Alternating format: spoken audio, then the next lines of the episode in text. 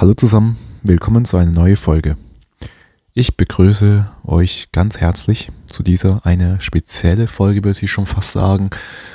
Ich habe in meinem Leben wahrscheinlich noch nie so was, so was krasses vorhergesagt, gecallt, nicht vorhergesagt, aber gecallt, wie ich in dieser Folge tun werde. Und zwar in dieser Folge werde ich euch sagen, nach meiner, nach meiner Meinung nach, wann die jetzige Bundesregierung von Bundesrepublik Deutschland aufgelöst wird. Ähm, um es ganz kurz zu fassen, ja, die, ich denke, die Bundesregierung wird demnächst sogar abgesetzt und aufgelöst, sogar in diesem Jahr 2023, äh, wenn nicht dann Anfang ersten Quartals, spätestens ersten Quartal 2024. Und ähm, ich würde sagen, ab dem 8. Dezember 2023 kann man schon damit rechnen. Also ich gebe euch diesen Zeitraum ab dem 8. Dezember 2023 bis äh, Ende ersten Quartals, in dem Fall bis zum 31. März 2024, wird die jetzige Ampelregierung in, von, der Bundes, von der Bundesrepublik Deutschland sich auflösen und sich absetzen. Ähm, warum gehe ich davon aus? Jeder, der hier in Deutschland lebt, der weiß einfach, dass die Stimmung unter der Bevölkerung sehr, sehr stark gesunken ist. Fast jeder beschwert sich über den Staat oder zumindest ist fast jeder unglücklich mit der jetzigen Regierung oder unglücklich im Alltag. Es sind zu viele zahlreiche Probleme, die gerade auftreten und zwar nacheinander, ähm, fast schon gleichzeitig eine Krise nach dem anderen. Und ähm, ja, was soll ich dazu sagen? Das ist ähm, auch alles selbst gemacht. Die ganzen, weil, also es ist vor kurzem herausgekommen, ich glaube in dieser Woche noch, äh, im Kalenderwoche 47, dass das neue Bundes, äh, dass es so ein Gesetz gab, dass dieser, dass da hat ja die Bundesregierung einen Klimafonds ähm, glaube irgendwas so gemacht. Nee, die haben so einen Corona-Fonds, Hilfefonds ja erstellt und das Geld wollen sie in so einen Klimafonds, also glaube 60 Milliarden geht's, wollen sie, diese 60 Milliarden wollen sie aus diesem Corona-Fonds entfernen und in einen Klimafonds hineinstecken, also fürs Klima ausgeben. Aber das Bundesverfassungsgericht hat das als ähm, als äh, widrig erklärt, also als, wie nennt man widrig, als nicht dich erklärt. Es ist also nicht zulässig. Oh, also das ist natürlich eine dicke Klatsche gegen die Bundesregierung. Also da sehe ich, dass das System gut ist, dass jeder jeden kontrolliert. Also auch, dass die Politiker zwar dies und das machen, aber dafür gibt es halt das Bundesverfassungsgericht, die Legislative, dass die halt diese ähm, Leute von der Regierung auch kontrolliert und nicht alles, was die machen, ist richtig.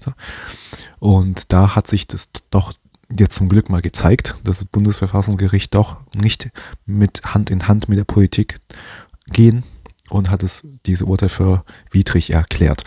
Also, das heißt, jetzt fehlt der Staat 60 Milliarden Euro ähm, für ein, ja, für ein Projekt, fürs Klima und so weiter und so fort. Und das ist natürlich eine Blamage und es kam auch irgendwie heraus, dass die Bundesregierung schon davor schon davon wusste, dass es nicht geht, aber trotzdem sie haben einfach versucht und probiert und jetzt ist halt rausgekommen, dass es doch nicht geht.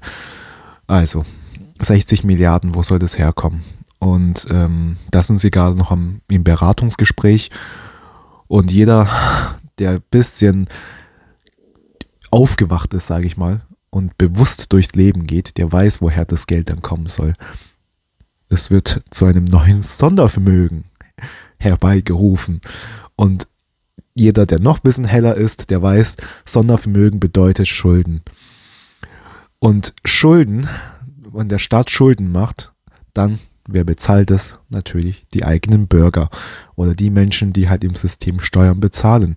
Also werden sie in Form einer Steuer wahrscheinlich das herausholen. Also was ich mir vorstellen kann, eine Art Klimaabgabe, ein Klimasteuer. Äh, auf Benzin gibt es ja sowas schon. Ähm, wahrscheinlich wird es dann vielleicht auf Flugreise irgendwann geben, wenn du fliegen willst, dass du extra noch eine Steuern zahlen musst. Äh, vielleicht gibt es sogar in einigen Teilen der Länder, eilige Teile der Welt schon sowas, ja.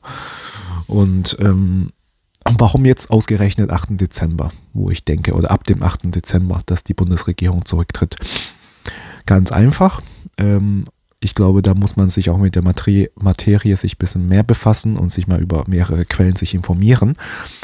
Ähm, ich, also meine plausibleste Erklärung dafür ist, jeder, es gibt ein Gesetz, das besagt, jeder Politiker, äh, nein, nicht jeder Politiker, sondern jeder Minister, ähm, der mindestens vier Jahre lang gedient hat, bekommt schon mal, oh, und das ist sicher, 4660 Euro als Pension, hohe Geld oder wie man auch das sagen möchte.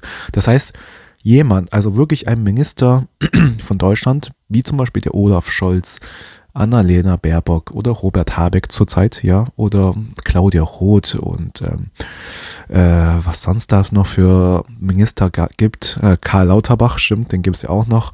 Robert Habeck ähm, und so weiter. Und die ganzen anderen ähm, Hubertus Heil und so weiter. Also es gibt ja so viel, ich glaube 15, was neben Olaf Scholz sind auf jeden Fall 16 Ministerien. Also es gibt 15 Minister, dann gibt es den Bundeskanzler und seinen Stellvertreter. Genau, es sind so 17 Leute. Und wenn sie mindestens sieben Jahre im Amt sind als Minister auf dem Ministerposten, ist schon mal 4.660 Euro sicher als Pension. Okay, man kann, sagen wir auch, das wäre brutto. Da müssen sie ein bisschen Steuern zahlen, bla bla bla. Okay, das ist immer noch eine Menge Geld. Das ist auf jeden Fall über dreieinhalbtausend, auf jeden Fall. Und ähm, puh, das ist ein gutes Gehalt. Also drei, sagen wir mal dreieinhalbtausend Euro netto nach Steuern, ja, netto ist in Deutschland ein verdammt guter Lohn. Ein verdammt guter Lohn, weil wenn man sich überlegt, dass der Durchschnittsnettoeinkommen in Deutschland halt bei 2300 Euro liegt. Und mal ganz ehrlich, 2300 Euro, das ist nur, wenn du wirklich viel Berufserfahrung hast. Also als Einstiegsgehalt in einen durchschnittlichen, sage ich mal, Bereich im Alltag kriegst du nicht zwei, zwei, drei netto. Also da musst du wirklich schon eine Fortbildung gemacht haben oder einen Studiengang besucht haben, dass du überhaupt als Einstiegsgehalt so nah dran kommst bei 2, 3 netto. Ähm, genau. Und, als, ne und jetzt kommt's, ähm, aber da gab es ein zusätzlichen Gesetz zu diesem Gesetz, das besagt, wenn ähm, halt die Regierung, also kurz jetzt oft für mich, für mich, von mir zusammengefasst, äh, kurzrum, wenn die Regierung innerhalb von zwei, nach zwei Jahren schon ähm, irgendwie aufgelöst werden sollte durch ein Misstrauensvotum oder der Kanzler tritt zurück oder die Regierung entscheidet selber, sie tritt zurück, dann gilt diese Regelung auch. Also und ab und der 8. Dezember ist halt genau dieser Tag, da ist diese zwei Jahresfrist dann vorbei. Und dann könnte man ab diesem Tag, wenn die jetzigen Ministerien zurückgehen, die können jetzt auch einfach ähm, ihren Gehalt oder Ruhegeld, ja, Pension von 4.660 Euro im Monat erhalten. Ähm, ja. ich weiß nicht, wie ich es sagen soll. Also, weißt du, ist es ja für mich in Ordnung, wenn ähm, jemand da oben sitzt, also jetzt diesem Fall diese 15 Minister und, und Olaf Scholz und sein Stellvertreter, wenn sie wirklich ihre Arbeit gut leisten und auch ähm, Wohlstand unter dem Volk auch ausbreiten. Okay, ich, es wäre ja für mich in Ordnung, dass sie auch wirklich, sage ich mal, diesem Geld erhalten nach bereits zwei Jahre, theoretisch nach zwei Jahre Arbeit. Das ist, und die können von mir auch, auch, auch Millionen verdienen. Da habe ich absolut kein Problem damit, weil die haben ja dann die Arbeit geleistet für das Volk. Aber wenn ich sehe, dass dieser Wohlstand vom Volk immer weniger wird, also na, laut Statistik ist es halt anders, weil man sagt ja, der Medianvermögen in Deutschland ist seit immer seit Jahren immer schon angestiegen. Ja klar, aber dafür sind auch äh, die ganzen Warenkosten auch teurer geworden, ganz einfach. Und dieser Verhältnis ist jetzt einfach anders. Also ich sage, ich behaupte, dieser Wohlstand, was wir jetzt in Deutschland haben, ist nicht mehr so, wie es mal war. Und das hat halt sich seit Einführung von Euro stark, stark bemerkbar gemacht. Jeder würde mir jetzt diese Aussage zustimmen, der noch diese D-Mark-Zeit erlebt hat. Was er da, zwar hat man damals weniger Medianvermögen laut Statistiken, weil das ja der D-Mark ist ja weniger wert, aber dafür konntest du mit dem Geld viel mehr einkaufen als jetzt, obwohl du ja laut Statistik viel mehr Medianvermögen, also der Medianvermögen viel mehr, äh, viel höher ist. Ich will einfach die ganze Zeit sagen, man hat jetzt viel mehr Geld, ja, laut der Statistik. Aber der Wohlstand ist nicht viel gewachsen. Denn du kannst, du hast zwar jetzt vielleicht auf dem Papier mehr Geld, aber alles drum und dran ist viel teurer geworden und du kannst dir weniger leisten. Ganz ehrlich, was ich von Sachen, also beste Beispiel, und das ist so einfach. Ich haben viele Leute gesagt und jeder hat mir das, diese Aussage bestätigt. Zu D-Mark-Zeiten 100 Mark, weißt du, wie viel man da im Einkaufswagen reintun kann? Wirklich, da hast du deinen ganzen Einkaufswagen voll gekriegt. Heute 100 Euro, einen halben Einkaufswagen. Wenn du Glück hast, ja, einen halben Einkaufswagen. Und zwar nicht irgendwo bei einem krassen Laden, sondern einfach ein ganz normaler Supermarkt, Lidl, Aldi, Kaufland und so weiter. Sogar beim Discounter, ja. Und ich diese Aussage, da muss man das schon überlegen, okay? Die, mit den ganzen Statistiken wollen sie uns einfach nur, ja, die Augen verwischen. Aber wenn man ganz genau überlegt und bei seiner Meinung auch bleibt, bei seinen Gedankengänge, seinen logischen, Menschen, mit Menschenverstand gesunden Gedankengänge verfolgt, der wird feststellen, das stimmt alles gar nicht. Wir sind nicht wohlhabender geworden.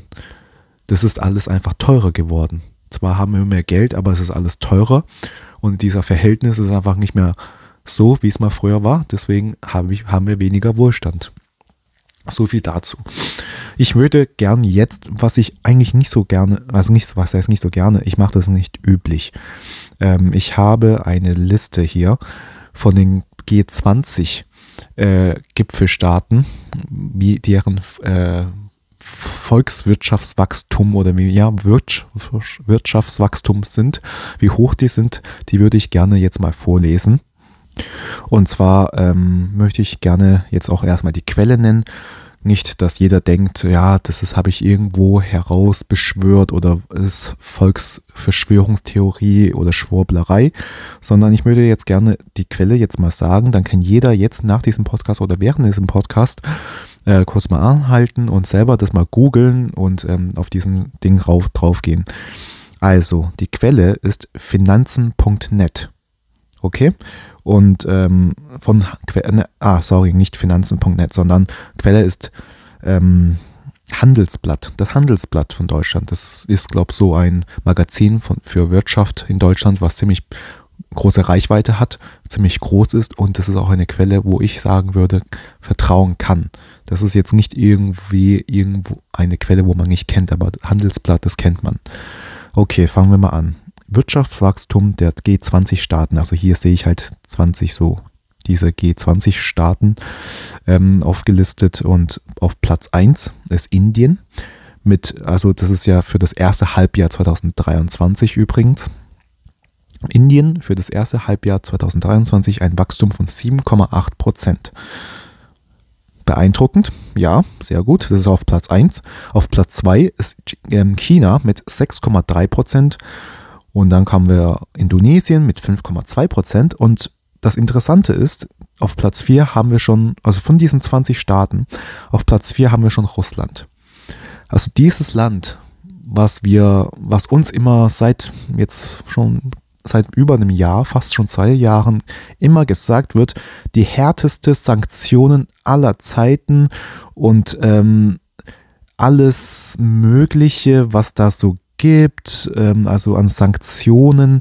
Und ähm, ja, wir werden Russland zum Tode sanktionieren, auf gut Deutsch gesagt, ja. Und es wird immer so erzählt, die Wirtschaft geht runter, ähm, unter. Ähm, Russland ist isoliert von der Welt, ähm, ja. Aber warum sehe ich dann hier Russland auf Platz 4 von 20 Staaten mit einem Volkswirtschaftswachstum, also Wirtschaftswachstum von 4,9 Prozent?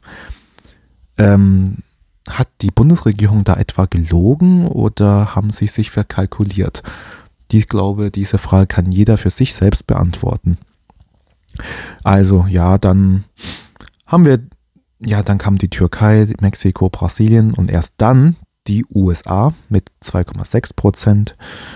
Und ja, dann kamen noch andere Länder, Australien, Japan, Südafrika, Argentinien, Saudi-Arabien, Kanada, Frankreich, Südkorea, äh, Großbritannien und Italien. Und auf dem letzten Platz, und das ist kein Witz, letzten Platz ist Deutschland. Mit einem Wirtschaftswachstum von Minus, und das ist das einzige Land mit Minus von den ganzen G20-Gipfel, äh, G20-Staaten, minus 0,2 Prozent. Hm. Haben die Sanktionen vielleicht etwa Deutschland härter jetzt getroffen als Russland? Weil ich als Normalbürger, wenn ich diesen Statistik sehe, dass Russland, obwohl wir ja so sanktioniert haben, Pipeline gesprengt worden sind, von wem auch immer, ähm, hat Russland hier 4,9% Wachstum und aber wir, obwohl wir ja am meisten Russland sanktioniert hat, schon ein Minus von 0,2% Wachstum. Also hat, hat dieser Sanktion doch Deutschland mehr geschadet als Russland, oder nicht? Also ich als Bürger würde das genauso verstehen. Als wäre das nicht genug, ähm, gibt es halt solche, haben wir halt solche Minister, die noch erklären, also haben wir solche Minister, die von Ländern philosophieren, die über so ja, hunderttausende Kilometer weit weg sind. Äh, oder das, damit meine ich die Frau Baerbock. Dann haben wir die einen Robert Habeck, der sagt, ähm, ja, bei einem Unternehmen nicht mehr produziert und Kosten hat, dann ist er nicht pleite, dann ist er nicht insolvent. Äh, und der ist als Bundeswirtschaftsminister von der viertgrößte Volkswirtschaft, noch viertgrößte Volkswirtschaft ähm, der Welt. Und der sagt so eine Aussage. Und Annalena Baerbock, was sie immer so sagt, als Außenministerin sagt sie, ja, Länder, die 100.000 Kilometer weit weg sind, obwohl die Erde ja nur eine Kugel ist und 40.000 Kilometer ungefähr äh, groß ist. Oder was sagt sie sonst noch? Ähm, Putin muss sich, also wir werden Russland weiter sanktionieren, wenn Putin sich nicht um 360 Grad dreht. Das sind Aussagen. Ich glaube, dann nimmst du als Außenstehender schon, also besonders als Außenstehender, du nimmst einfach Deutschland nicht mehr ernst. Was haben wir sonst noch für äh, Clowns hier in der Regierung? Ein Karl Lauterbach, der so propag propagiert, irgendwie solche auch, die eigentlich genau das gemacht hat wie Jens Spahn. Ähm, mit, ähm, ja, nicht impfen gleich tot oder sowas. Was ist passiert? Wir leben alle noch, auch die Ungeimpften gegen Corona. Oder ein Claudia Roth, ich glaube, die Bundesministerin für äh, Kultur und Medien also im Prinzip die Propagandaministerin, kann man auf gut Deutsch sagen. Äh, also ich weiß nicht, ob ihr das mitgekriegt habt, aber im Mai 1990 ist sie auf Demos gegangen, wo ein, auf dem Plakat stand, nieder mit Deutschland, nie wieder Nationalismus und so weiter, kein Annexion der DDR. Also die wollt, wo einfach im Prinzip darum geht, kein Deutsch, kein vereinigtes Deutschland zu haben. Also ohne Nationalstolz, kann man sagen. Und da geht sie auf solche Demos mit und jetzt wird sie halt Kultus, also Ministerin für Kultur und Medien. Oder was haben wir sonst noch? Ja, äh, wie haben wir sonst noch für Clowns? Ein Christian Lindner, okay, der hat halt für Finanzminister, was hat der für Skandale? Ich, das, das weiß man erst, wenn es soweit ist. Ähm, Olaf Scholz, okay, Bundeskanzler, der Nummer eins, der Deutschland eigentlich vertritt. Ähm, was sagt der? Ja, Cum-Ex-Skandal, seine Frau sein, und er kann sich nicht mehr dran erinnern. Oder, oder äh, Wirecard-Skandal, also Wirecard, das war ja Deutschland größter Finanzdienstleister. Die haben, ich glaube, über 4 Milliarden Bilanz gefälscht, obwohl die ja auf Nieren beprüft worden sind. Und Bundes und Olaf Scholz war halt damals ähm, Bundesfinanzminister, so wie Christian Lindner, der hatte das eigentlich zu beaufsichtigen. Und ähm, ja, was ist dabei passiert bei Wirecard? Nix. Ja, Wirecard ist pleite gegangen, der Gründer ist einfach abgehauen, untergetaucht und er, ja, keine Ahnung. Ich, der weiß gar nichts davon. Nee. Also, okay. Also, wenn wir solche Leute haben, also an der Macht sitzen, die wirklich das Geld rausprasseln, wie sonst geht nicht mehr. Da muss man, also, ich weiß nicht, wie ich das sagen soll. Das bringt einfach Unmut. Es ist einfach, man kann das nicht ernst nehmen, okay? Dieses Auftreten von Politikern von früher, die hat man respektiert, was die gesagt haben. Weil sie, was sie gesagt haben, das war auch zum Wohle der Allgemeinheit. Zwar nicht für alle Beteiligten, aber doch zu der Allgemeinheit. Aber heute, was die machen, ist eigentlich nicht zum Wohle der Allgemeinheit, sondern nur zum Wohle der einzelnen Person, okay?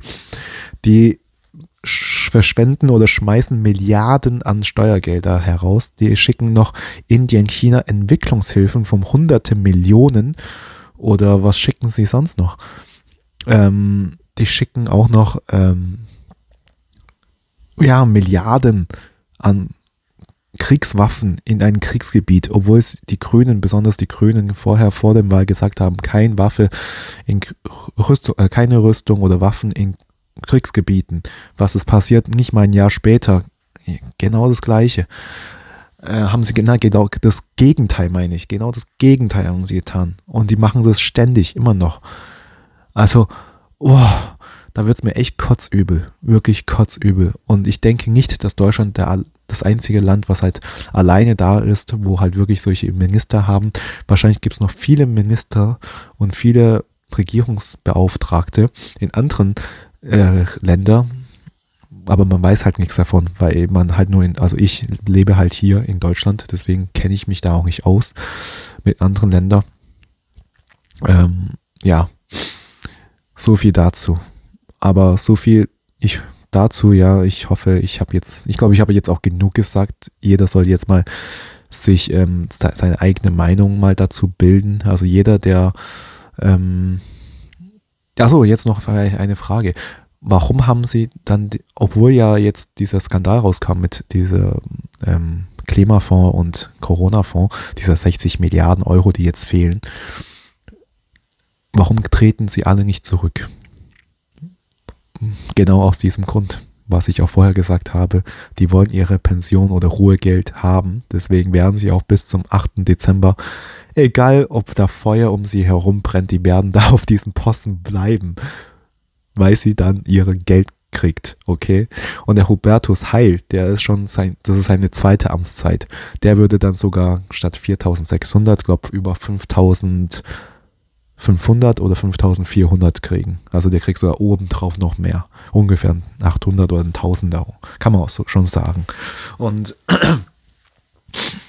ja, so viel dazu. Und ich finde, also das ist halt das Perverse in der Politik.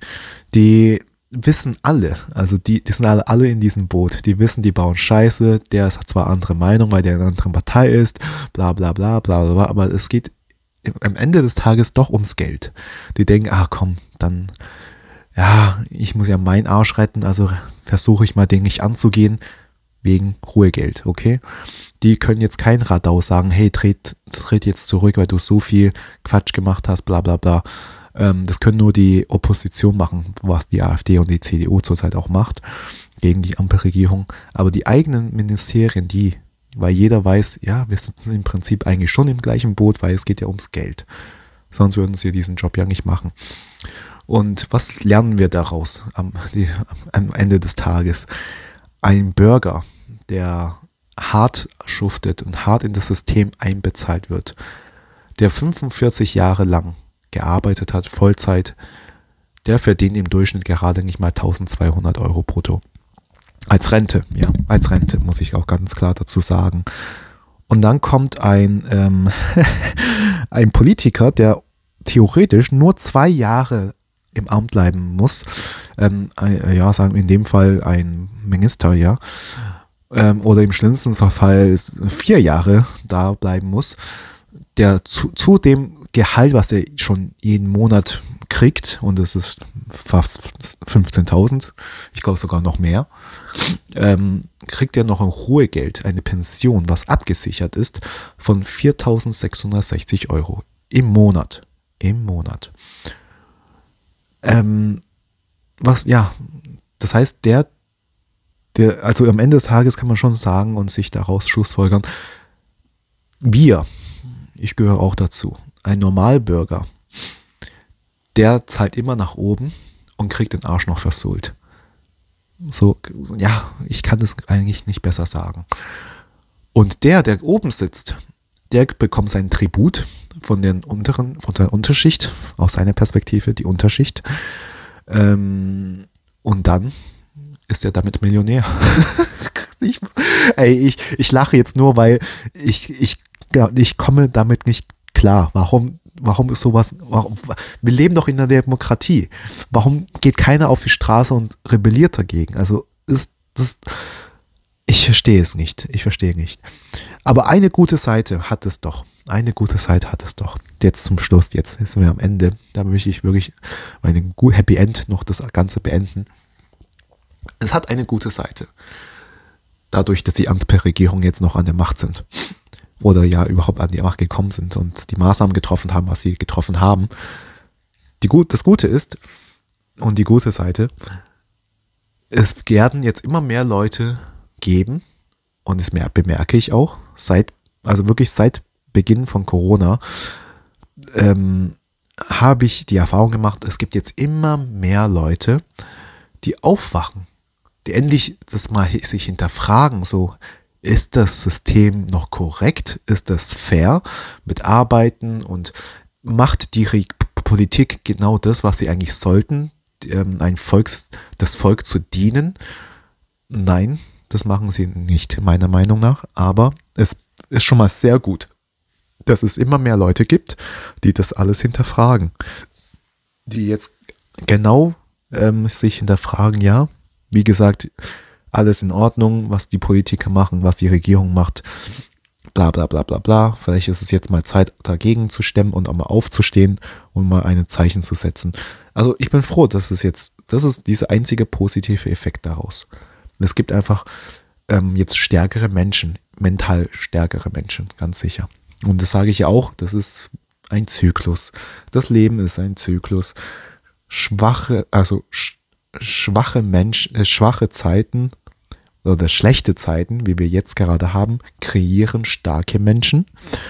Und starke Menschen, und das sind wir, meine Generation, ganz klar, also ich gehe mal davon aus, also natürlich nur die Leute, die halt jetzt aufgewacht sind. Also die Leute, die jetzt immer noch sagen, hey, was, die Regierung tut genau das, was man sollte, äh, das ist gut, alles ist okay, es ist gut, äh, Regierung macht alles. Ich, auch wenn die Regierung sagt, ich darf nur noch mit einem Bein über eine rote Ampel hüpfen, mache ich das. Also, solche Leute die werden für den Rest ihres Lebens äh, in ihrer Blase leben. Die werden natürlich nicht so starke Menschen. Aber ich meine, die Menschen, die jetzt aufgewacht sind und Zeichen davon setzen und sich hinterfragen, das sind, okay, machen wir weiter. Und diese starke Menschen, die werden so starke Menschen, kreieren wiederum starke Zeiten, gute Zeiten, okay, gute Zeiten. Und ich denke, das wird jetzt bald kommen. Also meine Meinung ab 2026 äh, wenn nicht so, aber spätestens ab 2030. Ja, und dann geht dieser Zyklus wieder von vorne los, aber das dauert erstmal 20 bis 25 Jahre, bis es wieder so ist.